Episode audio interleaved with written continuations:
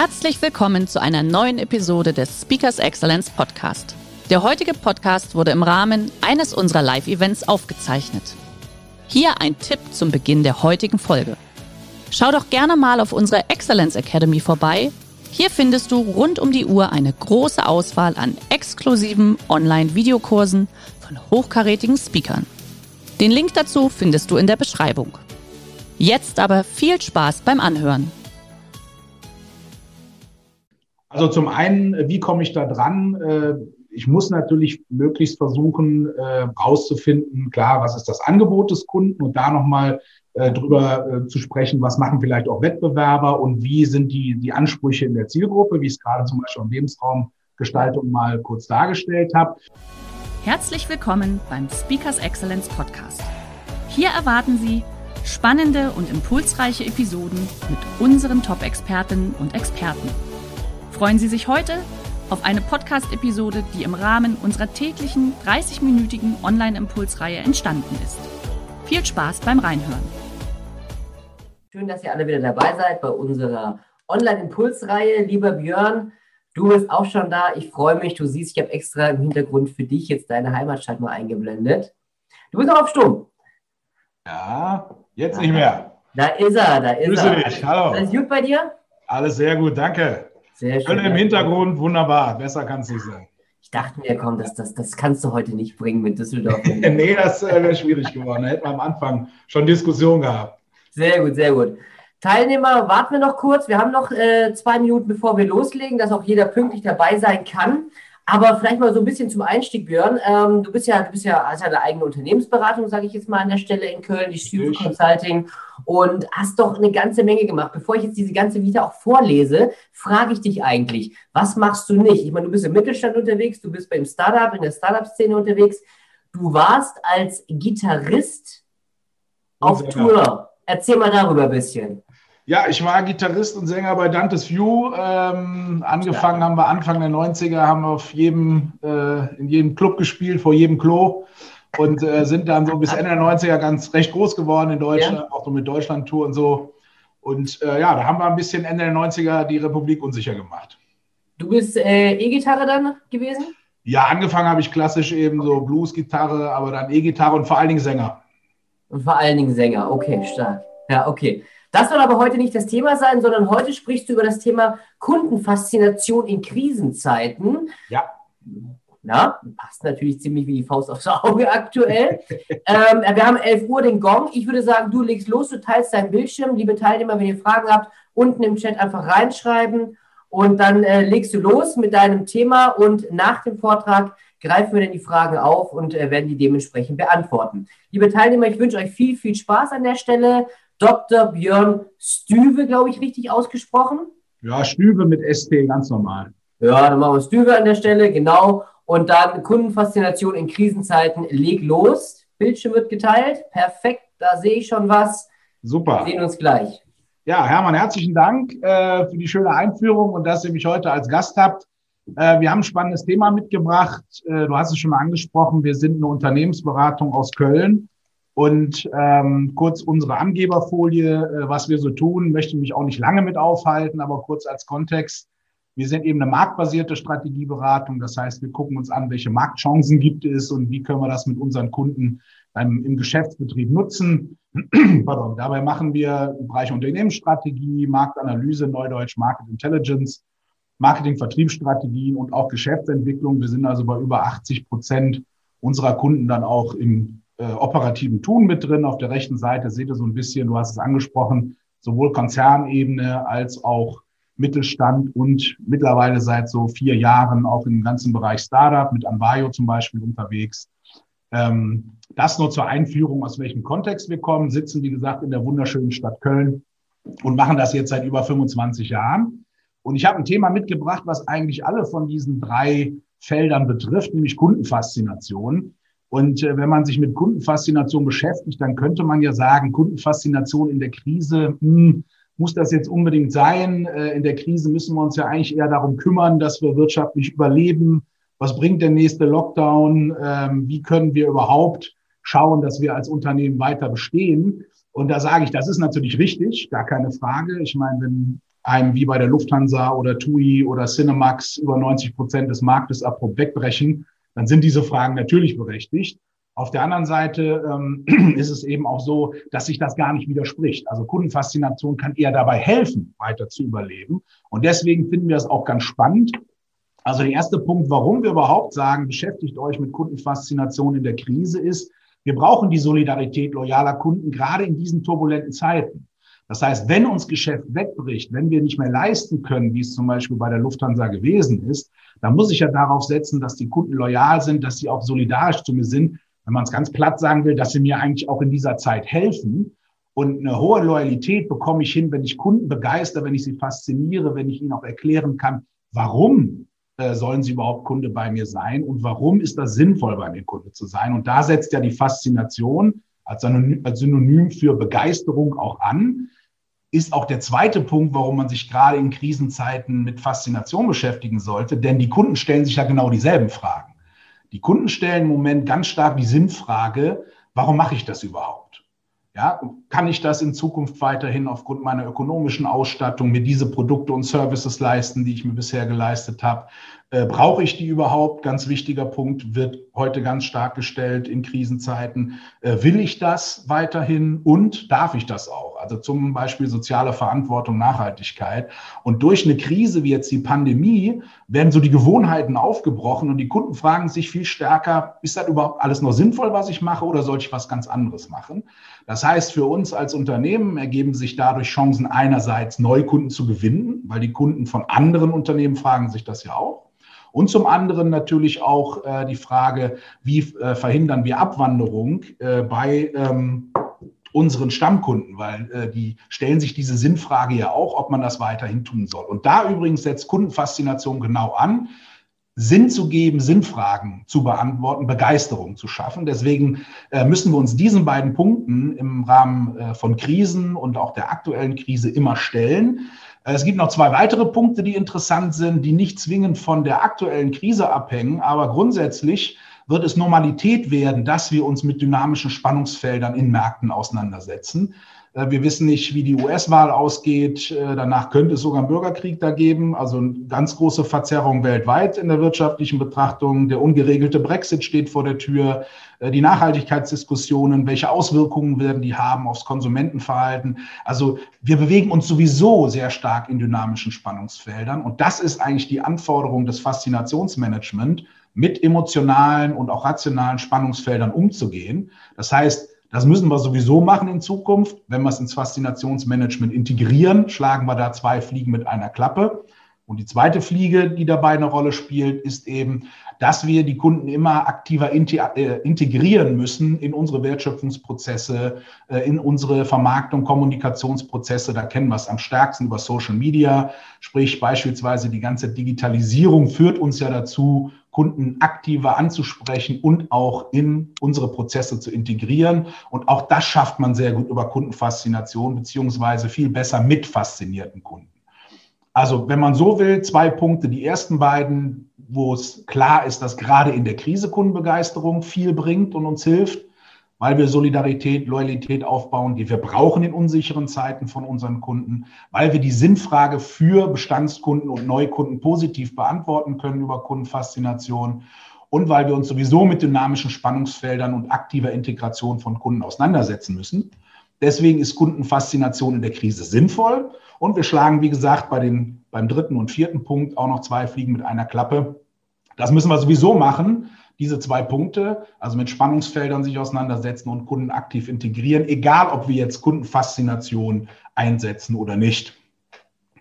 Ähm, wenn man sich darum überlegt, dass Kundenfaszination gerade in der Krise sinnvoll sein kann, ist natürlich die spannende Frage, was ist denn Faszination, beziehungsweise wie unterscheidet sie sich auch von einem Punkt wie Kundenzufriedenheit? Und ich habe hier mal eine kleine Übersicht mitgebracht, äh, wie man Gefühlswelten einordnen kann. Und Zufriedenheit und Faszination sind ja Gefühlswelten. Einerseits äh, nach der sogenannten emotionalen Richtung, also angenehm oder unangenehm, und dann nach der sogenannten äh, emotionalen Intensität, sprich beruhigend oder aktivierend. Und wir sehen das sehr schön. Die Zufriedenheit ist eine angenehme Gefühlswelt, gar keine Frage, aber eher beruhigend, eher passiv. Ähm, kennt man, äh, ich bin jetzt auch äh, schon in einem Alter, wo man auf eine längere Ehe zurückguckt. Also Zufriedenheit in der Ehe ist sehr gefährlich. Ja, wenn man so nach 25 Jahren sagt, ach, warum bin ich eigentlich verheiratet? Meistens so, äh, wenn man im Urlaub ist oder mal über die Feiertage der Fernseher ausfällt und man sich überlegt, warum sind wir eigentlich noch zusammen und kann da dann keine begeisterte Antwort drauf geben, dann wird es gefährlich. 30 ne, Jahre zufriedene Ehe, nicht ungefährlich. Deswegen haben wir auch die höchsten Scheidungsraten äh, nach dem Urlaub, nach Feiertagen in der Zielgruppe 50 plus. Warum? Weil die Zufriedenheit sehr nah an Langeweile liegt. Ja, und wenn ich etwas nicht brauche, wir sind ja hauptsächlich unterwegs mit unseren Angeboten in Wollensmärkten. Also ich muss das wollen, ich muss das emotional, rational wollen, weil brauchen tun wir relativ wenig, äh, existenziell funktional. Dann ist natürlich sehr gefährlich, wenn die Gefühlswelt, in der ich agiere bei dem Kunden, Zufriedenheit, nah an Langeweile liegt. Das sieht man übrigens auch sehr schön, wenn man Kunden fragt, was meinst du denn eigentlich, wenn du dich mit zufrieden ähm, bezeichnest? Da kommt sehr oft so indifferente Dinge, ja, das ist äh, noch gut und in Ordnung, aber nichts, wo man sagt, dafür brenne ich. Und das ist natürlich etwas, was die Faszination schafft. Die ist im Gegensatz zur Zufriedenheit eine aktivierend angenehme äh, Gefühlswelt, wo ich eben auch Spannungsfelder aufbaue und mit Spannungsfeldern agiere. Das heißt, ich aktiviere den Kunden und arbeite in Spannungsfeldern, um eben den Kunden auch über längere Frist zu faszinieren. Das ist ein wichtiger Punkt, komme ich gleich nochmal drauf zurück. Also Faszination, obwohl man schnell Quick Wins erzielen kann, ist eher kein Sprint im Faszinationsmanagement, sondern Marathon. Das heißt, wir müssen auch fortwährend aktivieren. Aber wichtig, Faszination, eine aktivierend angenehme Gefühlswelt. Das heißt, wir müssen hier auch mit emotionalen Spannungsfeldern agieren. Und äh, wir nennen das den Mona Lisa-Effekt, äh, dass man eben sagen kann, emotionale Spannungsfelder, die bestehen daraus, dass eben etwas nicht nur in eine Richtung tendiert, also nicht nur gut und böse oder äh, ähm, aktivierend, äh, zurückhaltend etc., sondern eben mit diesen Werten spielt. Das kennen wir auch. Die meisten Personen, die uns faszinieren, die haben unterschiedliche Persönlichkeitsfacetten. Also die gehen nicht nur in eine Richtung, weil wie gesagt, das relativ schnell langweilig wird. Und wir nehmen die Mona Lisa immer als Beispiel, um dieses Phänomen darzustellen, weil die seit jetzt Jahrhunderten unterschiedlichste Menschen aus ganz verschiedenen Kulturen, das finde ich auch das Spannende, extrem fasziniert. Warum? Weil sie sich nicht so festlegt. Die spielt auch mit Spannungsfeldern, sehr subtil, aber mit Spannungsfeldern. Ne, man kann sich immer fragen, äh, ist sie äh, schön oder hässlich?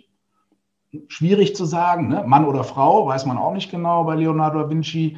Ähm, ist sie eben, lächelt sie oder lächelt sie nicht? Sie hat ein Geheimnis, was sie irgendwie in sich birgt. Interessant ist auch, wenn man vor ihr steht, die guckt einem immer so ein bisschen rechts über die Schulter, egal aus welcher Perspektive ich mir dieses Bild angucke. Das heißt, die spielt mit emotionalen äh, Spannungsfeldern, oft auch mit Gegensätzen.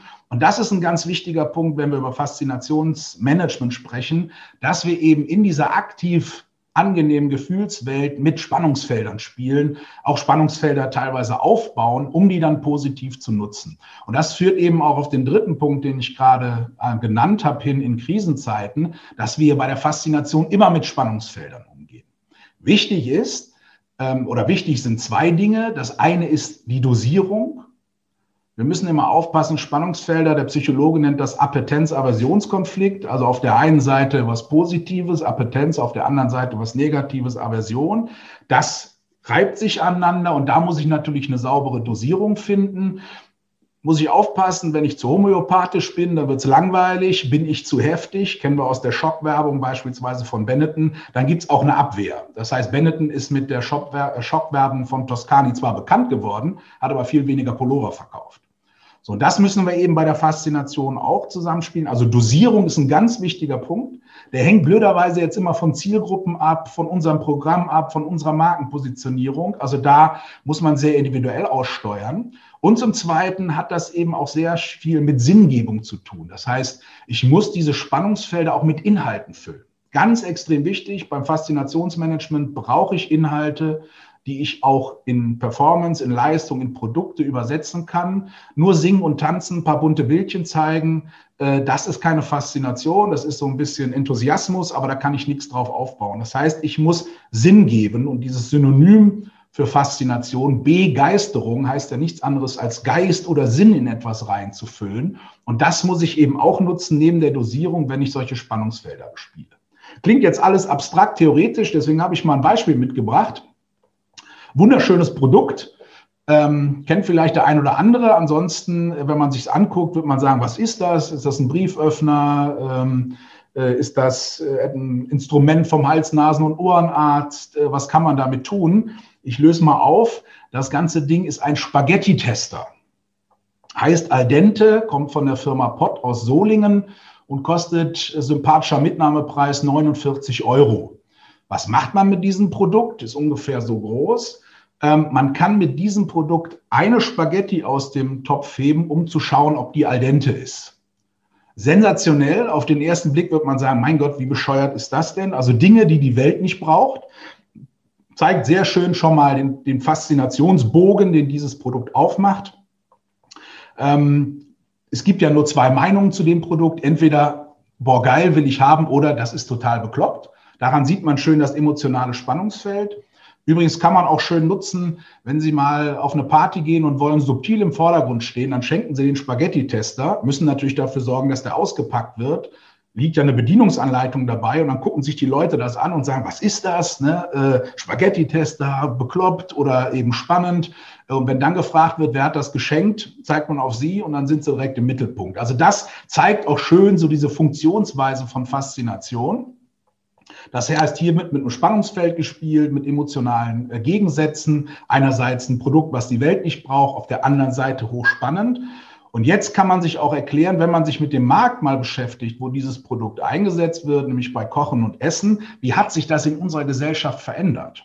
Und früher war Kochen ein Brauchenbereich, das heißt, wir mussten was essen, existenziell uns mit, mit Essen äh, versorgen und Nahrung versorgen. Und heute ist es ja ganz stark ritualisiert. Das heißt, das sieht man auch an den ganzen Kochsendungen. Auf der einen Seite ist Kochen ein Kollektiverlebnis geworden. Man kocht gemeinsam. Sieht man auch an unseren Wohnräumen. Die Küche hat sich zum Wohnzimmer geöffnet und so weiter. Das heißt, ein Kollektivergebnis, wo ich natürlich schön angeben kann mit meinem Spaghetti-Tester als Profi-Werkzeug. Und zum anderen dieser intrinsische Eskapismus, ich koche für mich selber etwas Gesundes, etwas Schönes, wenn ich einen schlechten Tag gehabt habe, abends mich selber verwöhnen und dann nutze ich natürlich auch meine Spezialgeräte. Das heißt, aus dieser Beschäftigung mit dem Markt, da können wir Inhalte generieren, um dann in dieses Spannungsfeld Sinn einzufügen. Das heißt nicht, dass das jedem gefällt und jede Zielgruppe das kauft. Das ist eben auch das Spannende bei Faszination. Das kann auch polarisieren. Aber ist ein Produkt, was eben hoch fasziniert, zu einem sehr hohen Preis im Vergleich, was sich seit über 15 Jahren im Markt verkauft. Und das zeigt schön die Funktionsweise von, von Faszination. Bitte aber nicht missverstehen. Faszination muss nicht immer plakativ sein oder im starken Maße provokativ, sondern es kann auch sehr subtil sein. Ich habe noch mal ein zweites Beispiel mitgebracht. Die Firma Patek Philippe macht das auch schon sehr erfolgreich seit einiger Zeit.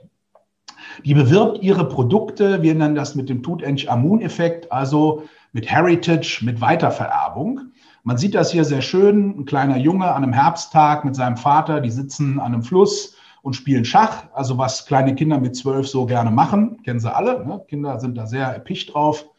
Nein, natürlich nicht. Ja, also mein Sohn ist 15. Wenn ich dem sagen würde, wir setzen uns raus und spielen Schach, dann hätte der für mich einen missmutigen Blick übrig und das wäre es gewesen. Aber der Junge denkt sich, ist egal, ich spiele mit meinem Vater Schach, weil wenn er tot ist, kriege ich seine Uhr. Jetzt wird man sagen, wie kann er das sagen? Das wird er doch nicht denken. Doch, steht sogar drunter, ich lese ihn vor. Eine Patek Philippe gehört einem nie ganz allein. Man erfreut sich ein Leben lang an ihr, aber eigentlich bewahrt man sie schon für die nächste Generation auf. Beginnen Sie Ihre eigene Tradition. Das heißt, hier könnte man jetzt fragen, für wen kauft der Vater die Uhr? Ja, nach dieser Argumentation, man ist ja auch nicht schön in Zeiten von Krise und vielleicht an, hervorziehender Armut etc., sich eine Uhr für, wie gesagt, sympathischen Mitnahmepreis ab 20.000 Euro bei Patek Philippe bis oben offen zu kaufen, braucht man schon eine Legitimation für, die wird hier geliefert. Nach dieser Argumentation kauft der Vater die Uhr für seinen Sohn, weil er will sie an den weitergeben, wenn er die nicht mehr braucht. Ist natürlich vordergründig Quatsch. Der kauft die Uhr für sich selbst, weil wie gesagt, wie viele Zwölfjährige haben auch Spaß an einer automatischen Uhr. Aber Faszination, Sinn mitliefern für die Inokulation, für die äh, kognitive Dissonanz nach dem Kauf. Also wenn man sich überlegt, oh, war das richtig, so eine teure Uhr, kriegt der Vater ja wunderschön Sinn geliefert. Keine Panik, ne, ist ja auch für dein Kind. Und das ist eine subtile Faszinationsstrategie, die natürlich ohne viel Singen und Tanzen auskommt, aber trotzdem sehr wirksam ist. Und damit will ich nur zeigen, vom Spaghetti-Tester bis Beginn deiner eigene Tradition bei Patek Philippe haben wir eine sehr hohe Bandbreite, um die des Spannungsfelder zu füllen. Wir müssen immer gucken, bezogen auf die Zielgruppe, die wir bearbeiten, bezogen auf das Angebot, die Produkte, die wir machen, auch welche Marke wir damit vertreten, müssen wir das natürlich dosieren und mit Sinn füllen. Das ist extrem wichtig, wenn wir Faszinationsmanagement machen wollen, also den Mona Lisa-Effekt äh, umzusetzen. Und ähm, deswegen auch der erste Punkt, wenn man kurz zusammenfassen möchte, wie geht Faszinationsmanagement nicht äh, oder wie geht Faszinationsmanagement, da muss man damit anfangen zu sagen, welche Faszinationsfelder haben wir. Und zwar als Unternehmen, das kann die Historie unseres Unternehmens sein, das können unsere Kompetenzen sein, das muss nicht zwingend ein Produkt sein, es können auch Kompetenzen sein, wie wir damit umgehen können. Beispiel, wir hatten das mal gemacht für die Firma Dornbracht. Die machen auch ähm, Armaturen ab 350 Euro bis hin zu, können Sie mal für eine ähm, Regendusche äh, 50.000 Euro hinlegen, wo wir die Kompetenz Spirit of Water rausgearbeitet haben. Wie geht man überhaupt mit Wasser um? Also gar nicht, was macht der Wasserhahn, sondern wie kann man grundsätzlich mit Wasser umgehen? Was gibt es für Formen, in denen Wasser vorkommt? Wie kann man das ausgeben? Äh, wie bewegt sich Wasser in der Natur etc.? Also so Grundkompetenzen kann man auch Arbeit, rausarbeiten. Es können Menschen sein, sehr oft, äh, die ein Faszinationspotenzial von einem Unternehmen prägen. Das heißt, hier müssen wir richtig tief reingehen und wirklich das ist leider so äh, beim Faszinationsmanagement. Mit harter Arbeit individuell bei den Unternehmen gucken, was gibt es für Faszinationsfelder. Extrem wichtig. Warum? Deswegen haben wir hier unten den Specht abgebildet. Ähm, wenn ich Faszination betreibe, brauche ich eine Grundlage. Ich brauche eine Substanz. Substanzlose Faszination gibt es nicht, beziehungsweise ist ökonomisch für ein Unternehmen nicht sinnvoll. Ich muss diese Substanz durchhalten können, ich muss die ausarbeiten können, ich muss die letztendlich auch in Angebot übersetzen können. Und mein Sohn hat mich damals, als er kleiner war, gefragt, äh, Papa, warum hat ein Specht keine Kopfschmerzen?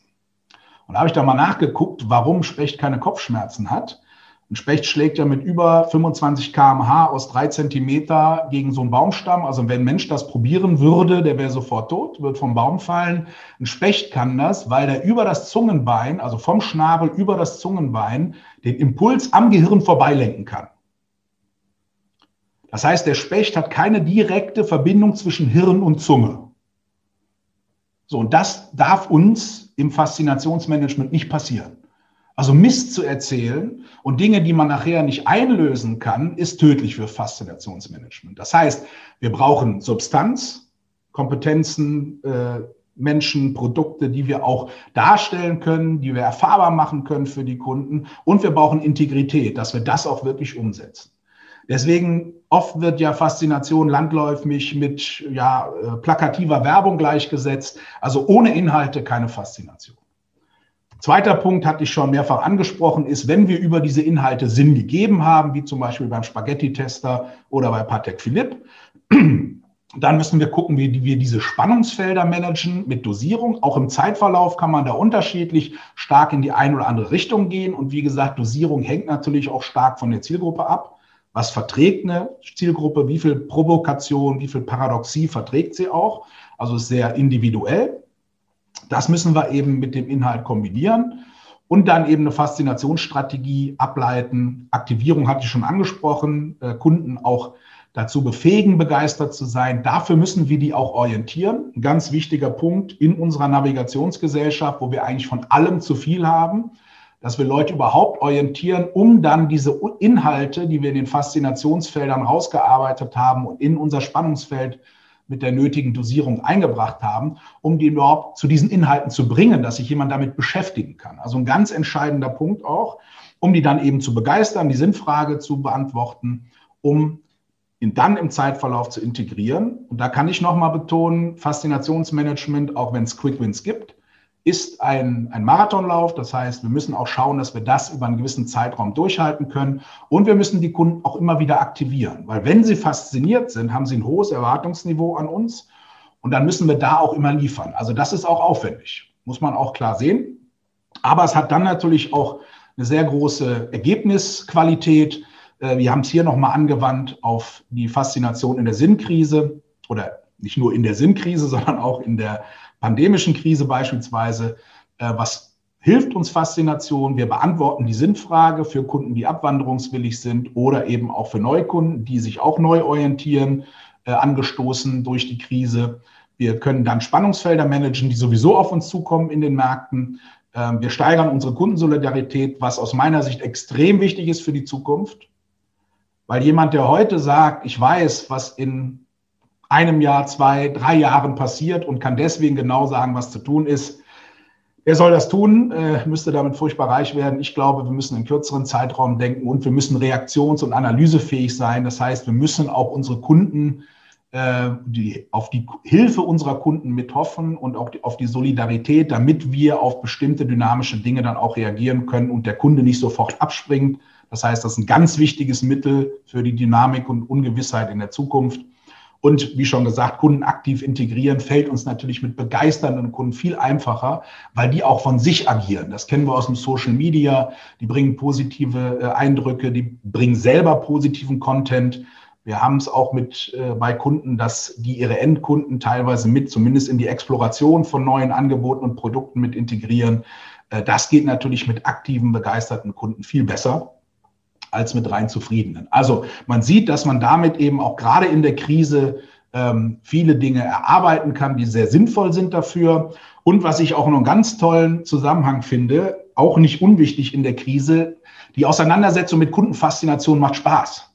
Also einem selber macht die Spaß, äh, der Unternehmensführung macht den Spaß, aber eben auch den Mitarbeitern. Weil was wir im Moment auch ganz klar beobachten können, ist, dass natürlich je länger die Krise hält und desto stärker es einem selber und auch insgesamt den Menschen klar wird, ähm, dass wir uns mit einer neuen Normalität auseinandersetzen müssen, drückt das so massiv auf die Stimmung. Und wenn ich dann nur über Kostenreduktion spreche, nur über Schrumpfen spreche, nur über Probleme in der Zukunft spreche, über die ich sprechen muss, nicht missverstehen, muss ich natürlich auch als Unternehmen. Dann wird es aber sehr einseitig. Wenn ich aber gleichzeitig sagen kann, lass uns auch mit Kundenfaszination, mit, mit inspirierenden Dingen, mit Freude, äh, mit Spaß beschäftigen, äh, mit Spannungsfeldern, die wir managen können im positiven Sinne, mit Sinn, den wir geben können, auch gerade in der Krise, dann hat das intern auch eine sehr starke Wirkung, weil das einfach die Stimmung verbessert und einen natürlich als Unternehmen auch weiterbringt. Deswegen ganz wichtig, Kundenfaszination macht auch noch Spaß dazu.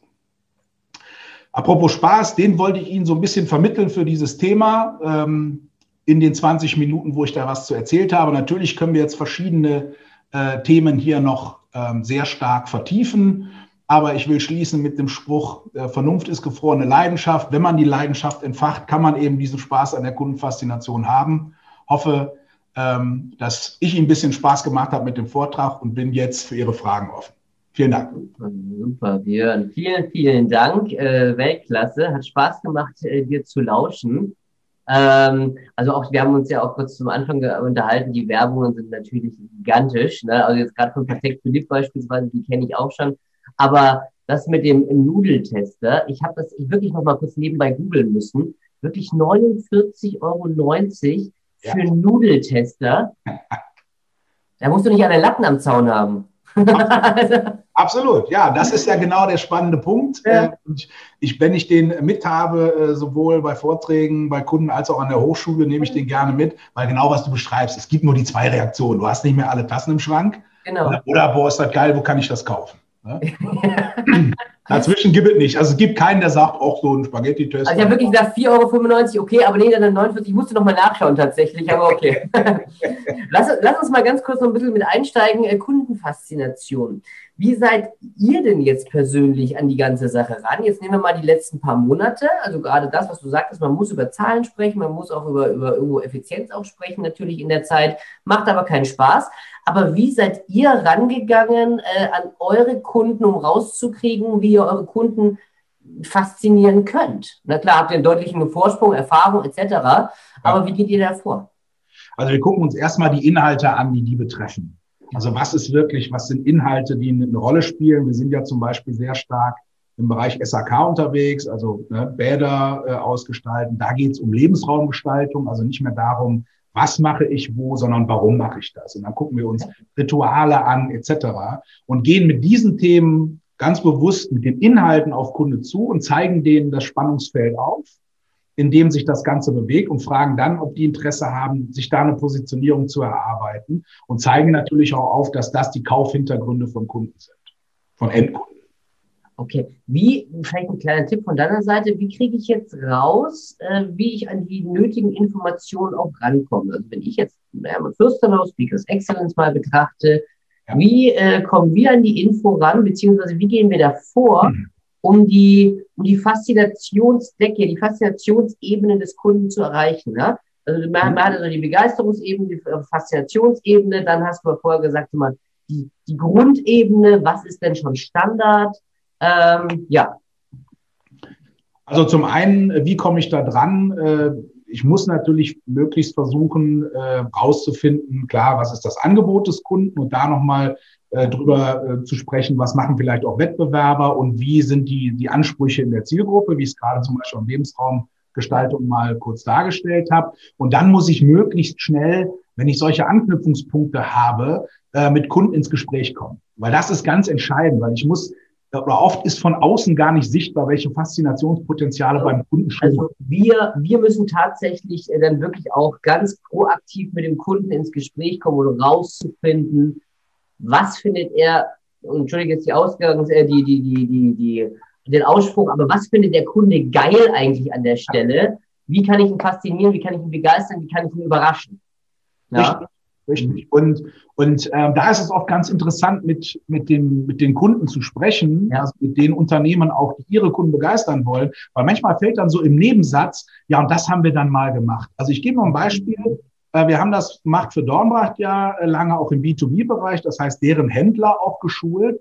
Und was die alle am, am geilsten fanden und was, was denen auch diesen Wert vermittelt hat, ne? weil wenn du als normaler SAK-Installateur einen Wasserhahn für einen sympathischen Mitnahmepreis ab 350 Euro verkaufen sollst, dann sagst du erst, du bist bekloppt. Da kauft kein Mensch. Ja. Da sind wir mit denen in die Gießerei gegangen und da standen die Jungs wirklich noch im Unterhemd mit solchen Armen und haben per Hand jede einzelne Armatur über solche Sandformen gegossen, die nachher rausgeklopft Okay. Als sie das gesehen haben, was das für ein Aufwand ist, da haben die gesagt, boah, das, ja, ja klar, dann muss das so teuer sein. Und diese Information, dass es diese Gießerei direkt neben Dornbracht in Iserlohn gibt, die fiel dann so im Nebensatz, als wir mit dem mal gesprochen haben. Und direkt gesagt, das ist ja geil, da müssen wir hingehen. Und so kriegst ja. du dann auch im Gespräch, natürlich nicht nur, du musst auch Zielgruppenanalysen etc. machen, aber im Gespräch ja, klar, logisch, ja. so Kleinigkeiten raus, wo du sagst, geil, Okay. Wobei, das muss ich noch sagen, geil nicht immer plakativ und täterä sein muss, sondern ja, ja. geil kann auch ganz subtil sein. Ne?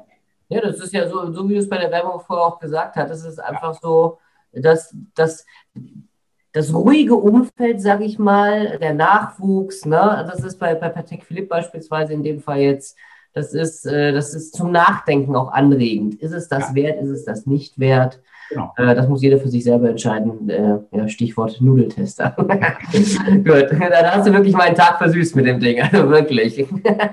Sehr gut. Liebe Teilnehmer, weitere Fragen an den Björn. Jetzt habt ihr ihn live.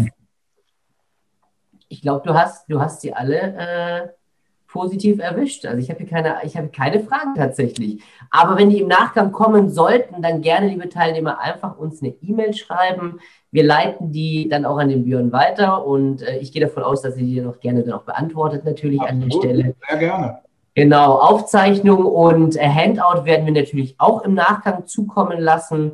Daran, daran soll es bitte nicht scheitern, wenn noch die eine oder andere Frage aufkommen sollte. Lieber Björn, mir hat es unfassbar viel Spaß gemacht. Ich wurde auch wieder so ein bisschen zurückversetzt, tatsächlich auch, auch ins Studium äh, von, der, von der Medienwirtschaft, weil da ging es auch dann um das Thema auch Mediendesign, die Kreativität da wieder ein bisschen anzukurbeln. Deswegen, das hat echt Spaß gemacht an der Stelle. Hier sehe ich es auch top, danke, war super.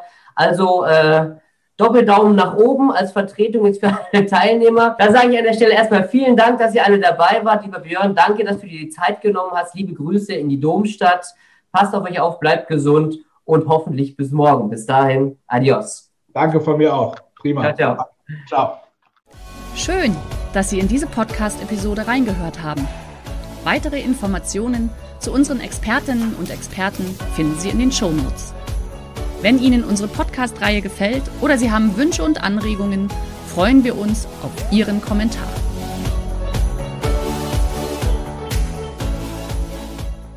Der heutige Vortrag hat dir gefallen? Dann schau dich doch gerne auf unserem Kanal um oder sei live bei einem Forum dabei. Weitere Informationen findest du in der Beschreibung. Bis zum nächsten Mal.